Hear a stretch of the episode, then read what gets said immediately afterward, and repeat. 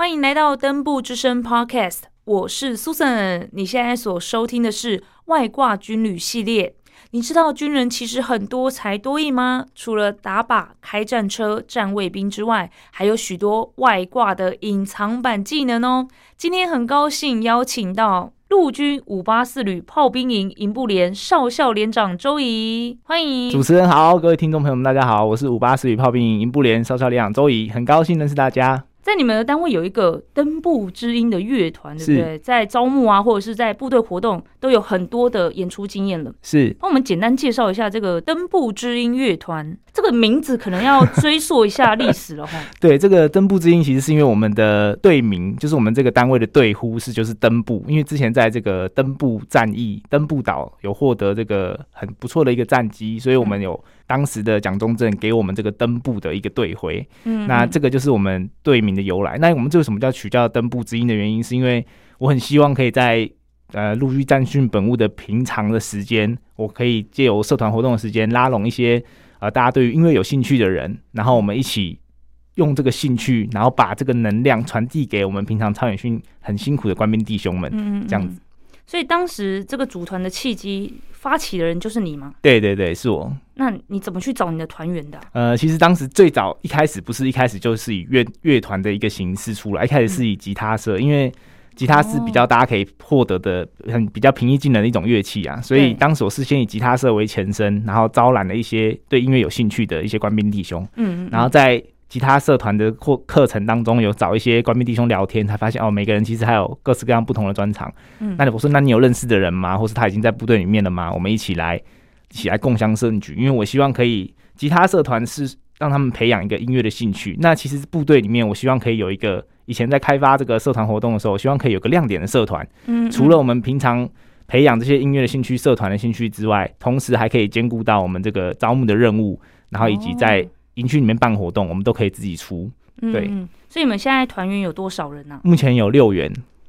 哦，对对，这这这比想象中少很多。呃，对，因为它是一个乐团，一个乐团的模式啊，所以它是主唱、吉他手、贝斯手，然后 keyboard 手跟鼓手。哦，是真的有那个乐团编制的，对对对，所以就是哎，又多一个会吉他的人，可是我们已经有吉他手嘞，不好意思这样子吗？呃，其实我会稍微筛选一下，因为其实一个一个乐团里面通常会有两个两个吉他手，嗯，那其实我们目前是有缺员的，而如果有兴趣的可以联系我，对对对对，哎。不同单位的也可以举手报名吗？呃，我们是在以登部部队为主，就是我们五八四旅为主，所以我会从其他的营区，因为我们都是外点营区，我会从其他的营区询问看看有没有认识的。OK，他会吗？那我们来做一个面试，大概了解一下。OK，处得来，我们就一起加入我们的这个团队。哦，哎，那如果你们要出任务的话，是不是也要协调？不同单位啊，对对对，所以因为我们是外点营区的关系，大家是很分散的，所以平常遇到一些专案的任务，不管是招募还是办活动啊，我们都会请长官先做一个协调。OK，我们预定出来一个时间是大家要团练的，然后长官会下一个电话记录，把大家一起收拢过来我这边统一做管制。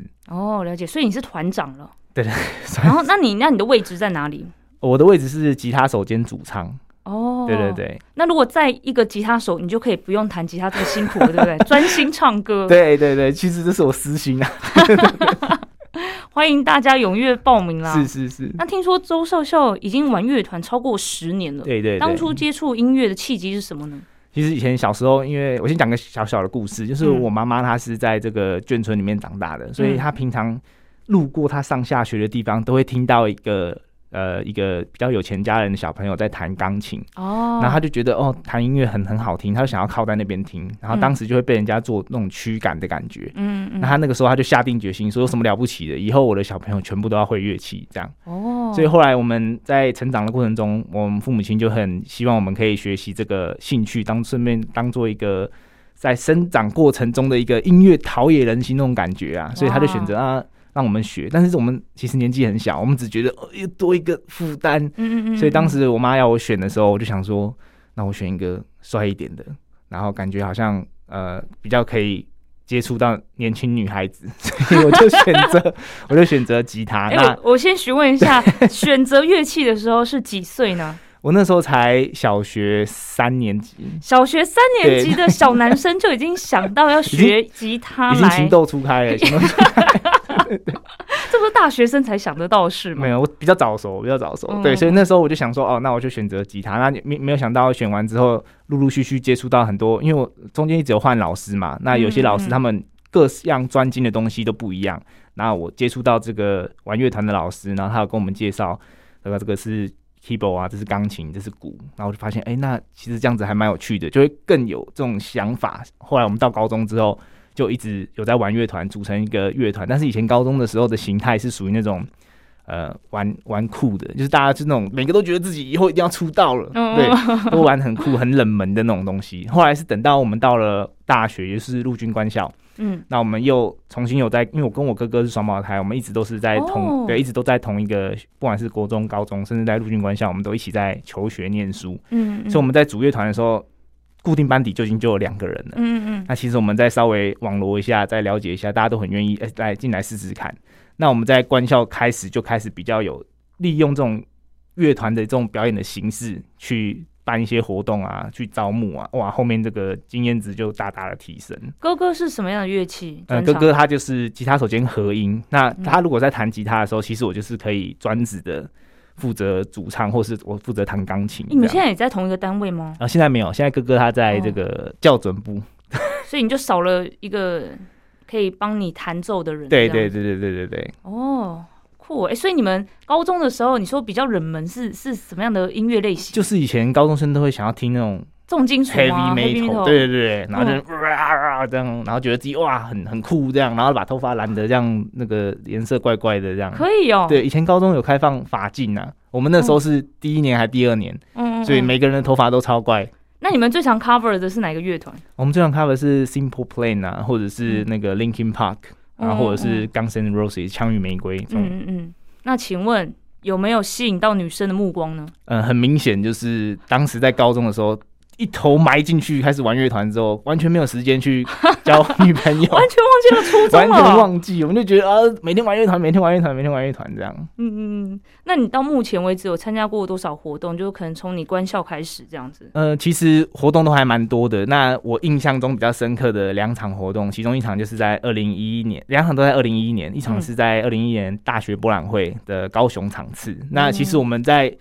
我们大家去大学博览会，大家都很清楚嘛，因为大家军校的摊位通常都比较乏人问津。嗯嗯。那我们的长官就想说，哦，那我们会一个乐团，我们把乐团带过去，然后借由这种方式，看能不能吸引住大家的目光。嗯。那我们那时候在表演的时候，哇，好多年轻人就都围上来。那我们当时也是因为我们新式校服，上半身是白色，然后下半身是像西装裤那样，所以大家也觉得哦，对，制服也很帅。然后就那那一次的尝试，我们就很多人来询问我们。哦。然后这是我印象中蛮深刻的一件事。然后。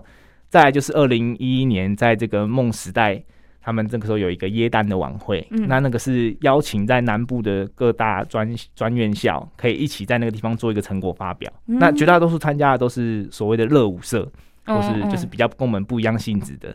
那主办方就是希望会有一个乐团可以进来。那因为当时呃南部的学校可能都没有很踊跃的报进，所以当时我们报进之后，主办方给我四十分钟的时间。哇！我一听到，我整个哇塞，整个傻眼。那因为我没有出过这么长的时间表演，通常都是在各式各样的舞会啊或活动，我们可能担任一个串场表演，可能三四首歌这样。嗯，哇！当时我就开始编这个流程，然后每首歌的串场，每一首歌中间我要加什么样的元素，以及每一个桥段我要怎么做，嗯，还可以让，因为我们要先了解一下我们的这个授课的群众嘛，是哪一些人来看我们表演，大部分都是年轻人，或者是会有路过的这些呃可能。他们来逛街，对他突然看到，我要怎么样抓住大家目光？而且是四十分钟，我顶着这个陆军官校的这个招牌，千万不能把它弄砸了。所以，哇，那时候我们的集中训练，加上我们后来表演完结束之后，我们大家都获得很大的提升，很大的成长。后续我们再遇到一些。活动啊，流程来的时候，我都可以很快的就小 case 对对对，就可以很快的进入状况，这样对。嗯哇，四十分钟你们唱多少歌啊？我那时候唱了八首歌，然后根本就小型 life 啊，就是自己的个人 life 这样子。对对对对对对对。哇，那你们这样子练习的时间就要花的更多。那大家那时候都在念书吧？对对对，其实，在学生时代是比较好练习的，因为我们有社团活动时间，然后晚上都是自己的时间，所以其实是比较方便的。我们反而在部队里面练习时间就比较少，因为社团活动时间是每个礼拜四的举光课后固定的时段，也就是说晚上下班结束之后都是他们自己的时间。那我说，那如果你们愿意的话，你们就来。那其实我的团员们都还蛮相挺的啦，他们也觉得这是一个兴趣。同时又可以兼顾到这个部队的任务的推展，所以他们都会利用自己的外探书时间，甚至休假的时间过来跟我一起练习。嗯嗯，对对对。那在练习的过程当中，有没有什么印象比较深刻的事情？因为毕竟大家都很忙，然后我也是只是觉得好玩，想让大家一起很开心的唱歌。对对。可如果太严厉了，就是因为表演就是要完美啊，然后就觉得队长也太严厉了吧。其实其实我的我的带法比较不一样，就是我们在军中我们可能有阶级制度啊，但是我们在乐团里面，我们就是大家都是每一个人都是一样的，大家的地位都是一样。你有想法，你有 idea 就抛出来。那因为我可能相较之下可能。比这些年轻的小朋友稍微有点经验，所以我会把我的经验拿出来跟他分享。我说这个桥段要怎么做才比较 OK？嗯，那事实上，我觉得印象最深刻的就是我们曾经有在表演前两天，然后就就最近的事情，我们的鼓手确诊哦，哇，那我们就赶快。其实我们本来就有一个弟兄，他有玩乐器，只是因为他。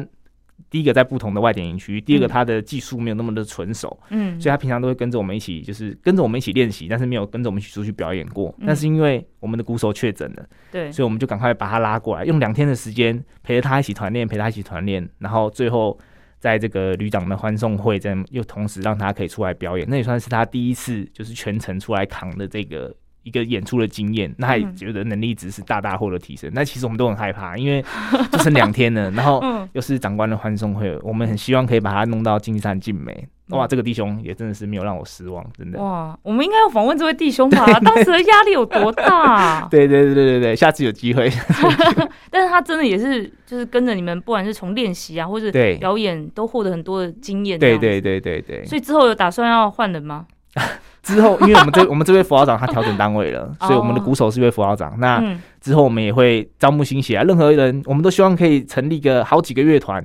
那我们在不同样的场合、不同样的的这种活动，我们可以让他们多一点这种表演的经验。那后续我希望这个乐团可以至少有两三组人，嗯这样对于我们的平常的任务啊，或者是平常要练习的时间，大家都可以稍微平摊一点，比较不会这个。然后他觉得好像外三叔的时候，要不晓都要来连长这边做练习，这样，嗯，哎，感觉好像也不错，哎，对对对，对，让大家都有机会站上舞台这样子。是是。那在表演的过程中呢，有这么多的表演经验，有没有印象比较深刻的？呃，我觉得印象很深刻是在我们呃家庭日的时候，我们旅上办了一个家庭日。那当时长官希望我同时身兼这个活动主持人，哇，那个主持就是一整个晚上的晚会，所以我就是要从。呃，六点半开始，一直要弄到晚上可能快九点，所以我要从头开始做铺陈啊，从头到最厉最让我难忘的两个点，第一个就是介绍来宾。哦，这个很难呢。那个当时你知道吗？介绍来宾我们都会有一个配置图嘛，OK，哪一个县长或哪一个长官坐在哪边。对。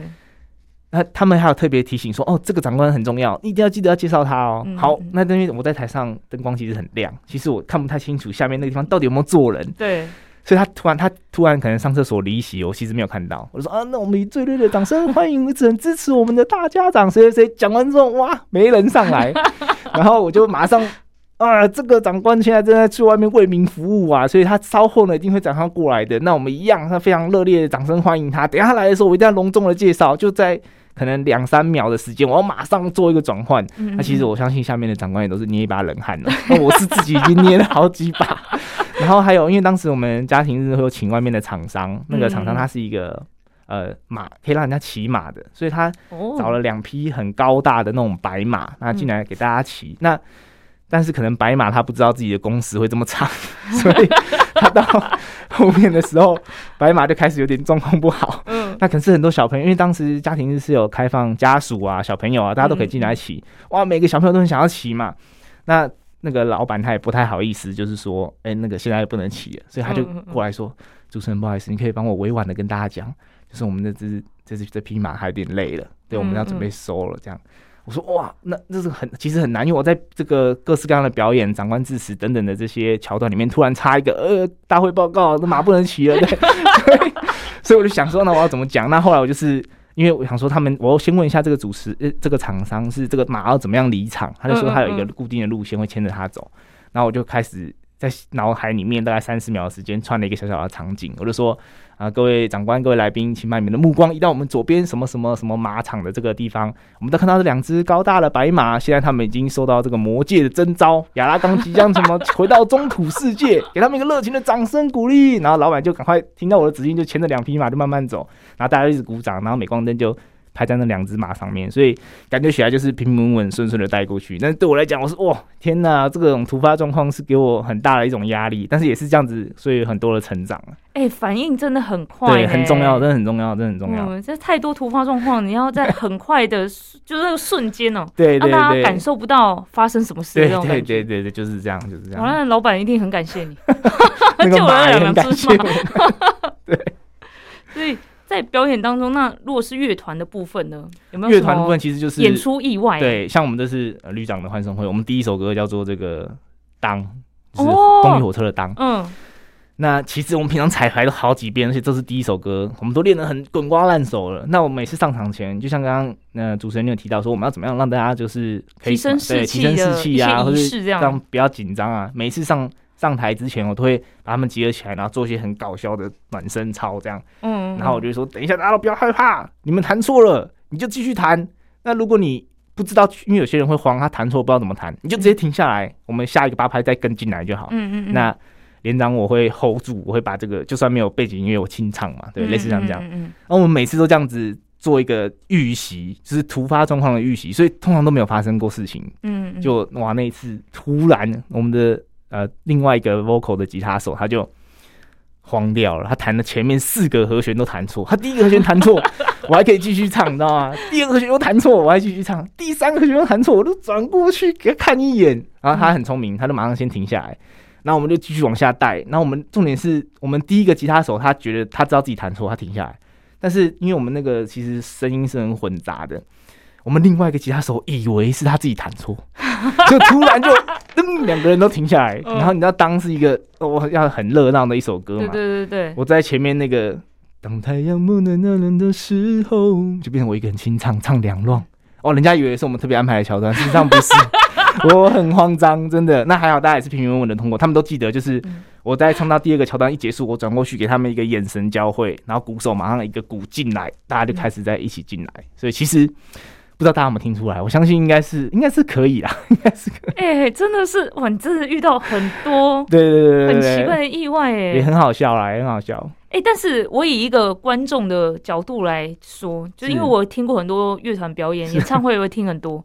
老实说，我真的也听不出来，因为我没有在玩乐器，所以其实我也不知道台上能弹错。每次都是他们表演完、唱完这首歌之后，然后主唱就会突然说。谁谁谁，你刚刚为什么弹错这样子？然后台下的人才知道发生什么事。对对对，所以就是只要我不慌张，对不对？下面慌张的就是长官，没有。我不慌张，大家都不慌张。长官是不是也没发现啊？对对对对对，就是这样子，硬着头皮啊，硬着头皮，没问题的，都很顺遂啊，都很顺遂。那有没有获得什么样的观众回馈，让你觉得很感动的？其实观众回馈，我觉得就是我成立这个乐团我最大的一个初衷啊，因为我们像我们部队里面，不管是后续我们会讲到在城镇中学，我们在进去里面招募嘛。其实我们在毕竟是一个超远训的部队，所以平常大家都是很严肃的。嗯，那我自己有一个小小的喜好或是癖好，我很喜欢看别人笑。我看到别人笑的时候，我就一种嗯很幸福的感觉。所以嗯我在玩乐团的时候，有时候会在里面夹杂一些励志的歌曲啊，或是互动的歌曲，然后一些引言，可能是在讲笑话之类的。那我看到别人笑的时候，我会觉得嗯很感动。所以当时我在连队上创这个。小小乐团的时候，我们先在营区自己的营区里面做一个表演。那表演完的时候，那时候也是一个小小的家庭日，然后有让我们自己炮兵营里面的弟兄带他们自己的家长来，嗯，然后就有几个家长上台跟我一起就是同欢这样。结束之后，他就回去自己跟他的那个子子弟兵说，就是哇，我真的没有想到你们就是现在营区里面一个单位的，就是连长现在是这么样的亲民。那你以后一定要在这部队里面好好的服务，我相信这个。风气是会被带起来的。那这个弟兄也很可爱的跑过来说：“哎，你知道吗？我妈很喜欢你耶，怎么之？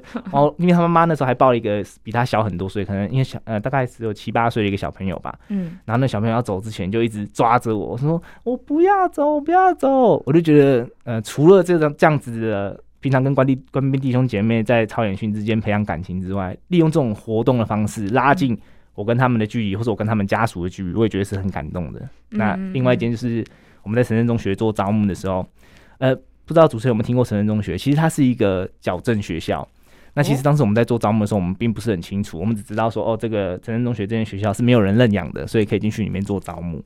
那我进去的时候，就是发现啊，原来他们都是一些可能在青少年防治法里面有稍微违反一些规定，所以在里面做一边求学一边就是所谓大家外面讲的服刑啊。嗯嗯嗯。那我进去里面，我就发现哇，这些人都理着小平头，然后每一个人都是一板一眼的，然后都很严肃。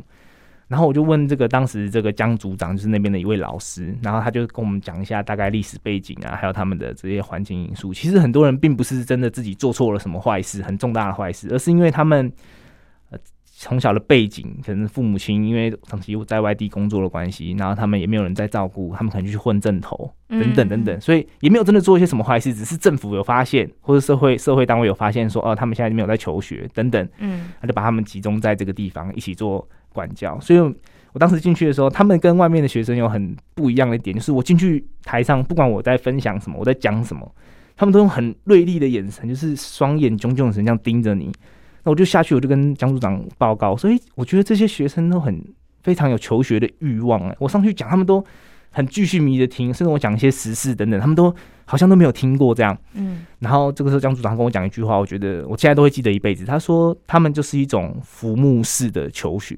就是他们平常在里面，就是可能他们自己也觉得矮人家一截，嗯，所以当我外面的元素进来的时候，他们会很希望抓住这个元素，尽可能的从他身上获取一些薪资，嗯，那我得到这个消息之后，我就觉得，我觉得我应该可以再做更多，嗯，然后我就跟老师想说，那我们平常会不会有些这些同学们有没有什么消遣活动？嗯，那老师有说这些同学他们其实最想要、最喜欢的就是体能活动啊，就是运动、打球，嗯，然后。他们这个老师也很用心，他有在跟一些外面的单位，比如说故宫啊等等，还有一些艺人、森林之王的一些艺人，有做一些合作，嗯，可以进去让这些学生接触一下音乐。那刚刚好跟我们跟我自己在做的事情是有点契合的，所以我就跟老师说，那我们能不能借用这个时间，那我把我的乐团带进来，利用这个他们是圣圣诞夜那天，我来进来表演，然后让大家一起同欢。那我进去的时候，我也遇到那个森林之王的瓜牛老师，然后他就看到我们哇，部队其实有进来做这件事情，那个老师其实也很感动。那我也进去里面发现啊，原来除了故宫啊、森林之王等等，还有很多人都在关心这一群逆风的小孩。那我也希望就是像之前前一阵子有上新闻嘛，就是国防部有进去矫正署做一个招募的宣讲。那其实网络上的舆论是很两极的，有些人说很不错，有些人大部分都是喜说你招不到人，还去那个矫正署里面找人。其实我是觉得，在做任何评论之前，我们要先进去了解一下，因为他们算是一个，他们都是很年轻的，就是十八岁以下，所以其实国家是有保护他们的，希望他们在念完求学完结束之后出去，他们身都没有任何记录的。嗯，那有一些人，他们不是真的作奸犯科，他们是因为成长背景，可能一开始不是每一个人都像我们彼此之间有这么好的成长背景，他们可能没有呃父母亲的支持或者家庭的支持，而误入了歧途，他们很想要证明自己。那嗯，其实我觉得国军在某一个程度上面，甚至我们自己，我们除了就是把自己的战区本务做好之外，我觉得我们应该也要一些社会上面的责任。嗯，就是我们把这些逆风的少年跟他讲，我们这边有一条路，只要你可以达成什么样的标准，你在里面好好的求学，把你的学历拿到之后，国军会开一条路给你。那你进来之后，我们一样会有考核啊。如果你真的犯错了，我们该太除还是会太除。嗯，那我相信。因为他们在里面其实就是有受这种类似像半军事化的教育，嗯嗯，所以我觉得，特别是在我乐团进去表演的时候，他们跟我们同欢呐，然后结束之后，他们回去上课，就是上他们所谓这种呃矫正课程之后，他们每个人的眼神又恢复到那种很严肃的那种感觉，我就觉得，呃，即使我就给他短暂的这种像烟火一样，但是也许这个烟火炸开之后，在他心里面就会留下一个印记。他会觉得哦，这个部队或是这个人会是我学习对象那，未来我可以找一个地方，比如说我在这边结束之后，我可以往国军这条路发展，给自己一个机会，这都是我觉得很感动的事情。嗯，所以就是在这些年轻的孩子们心中。撒下良善的种子，对对对对，这个真的是很重要。对对对，哇，你那一天说不定真的是影响了很多人呢。怎么样可以知道他们是不是有进入我们的部队？呃，其实我跟我哥哥都有在成人中学，就是利用自己的休假时间啊，或是他们办活动的时间，晚上我们会去跟一些学生做一些约谈。我想要分享两个很感人的故事，这是我哥哥他在那边做的事情。那很多人他们要。服刑结束或者他们求学阶段结束，他们要出来是没有人接的，父母亲不知道在哪里，然后家人也不知道哪里，所以会来接他们的可能就是他们以前的所谓的兄弟。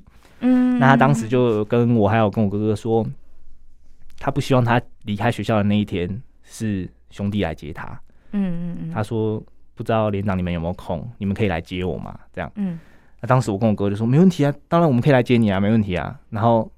这些事情，他可能觉得我们只是说一说，其实我们是有放在心里的。所以在他那要离校的那一天，那我哥就开车去接他。他看到我哥的时候，就整个就泪洒当场。他觉得这件事情可能是一件，他以为我们没有放在心上，但是我们也觉得其实这件事情只是一件举手之劳而已。那上车之后，他就说他要去报考这个，就是找人才招募中心去，想要去当志愿役。那就我后来所知，他后来有去这个。三三三旅就我们南部的单位有去当志愿役士兵，然后志愿那个南部的单位那时候有一一个小社团叫做三百壮士，就是你三项体能都可以达到满百，你就可以加入这个旅商的一个社团，嗯，算是个很荣誉的。那这个弟兄他也成功加入到那个社团里面。那现在他后续的发展怎么样？这个我就没有特别去追踪。但是我相信，即使他不管他持续在军中服务，或者是他未来出去外面了，我相信这一段故事在他心里都会是一个很激励他的一件事情。真的，哇，听得很感动哎！对对对对对，我觉得我我们现在因为不知道他现在状况怎样，可是我们就可能会就是希望他未来可以把当时周少校给他的这个良善种子再散发出去，对对，去帮助更多其他需要的人，或者是跟他一样的人。对，我们也希望这个，当然我们招募是从很多个管道啦，这只是其中一环。那我也希望他们不要进去，你会觉得他们会自己觉得自己矮人家一截。我们不希望他们这样，因为他们可能。出生的背景起始点就已经输人家了。嗯，那如果我们国家部队或者是社会上没有再给他们推一把，没有给他们一些助力，那他们出去之后，事实上还是会变成我们社会的问题。嗯，那这样子做下去，我相信他们以后他们出去不用会扭扭捏捏说，呃，哪间学校不敢讲，他们很大声说，你表现这么好，你是哪间学校毕业？他说我们是成人中学毕业的。那我们就会对这个，我相信是一个很良善的一个循环。如果大家都有配套措施都做得很好的话，对。嗯真的，现在的社会问题其实全世界的人都有责任。对对对对，真的，今天很开心邀请到了五八四旅炮兵营营部连少校连长周怡来到我们的热门演播室啦。工作跟兴趣可以做结合，真的是一件很棒的事情，而且也感受得到乐团带给你的人生有很大的影响跟意义。再次感谢周怡少校，谢谢主持人，谢谢各位听众朋友。感谢收听今天登部之声外挂军旅系列节目，赶快到 Apple Podcast、Spotify、KKBox 五星好评订阅登部之声，并分享给朋友或留言给我们。另外，也可以到我们的粉丝专业陆军装甲第五八四旅登部家族，所有最新的资讯都会在上面分享给大家哦。也请大家定期锁定，我们下集见，拜拜。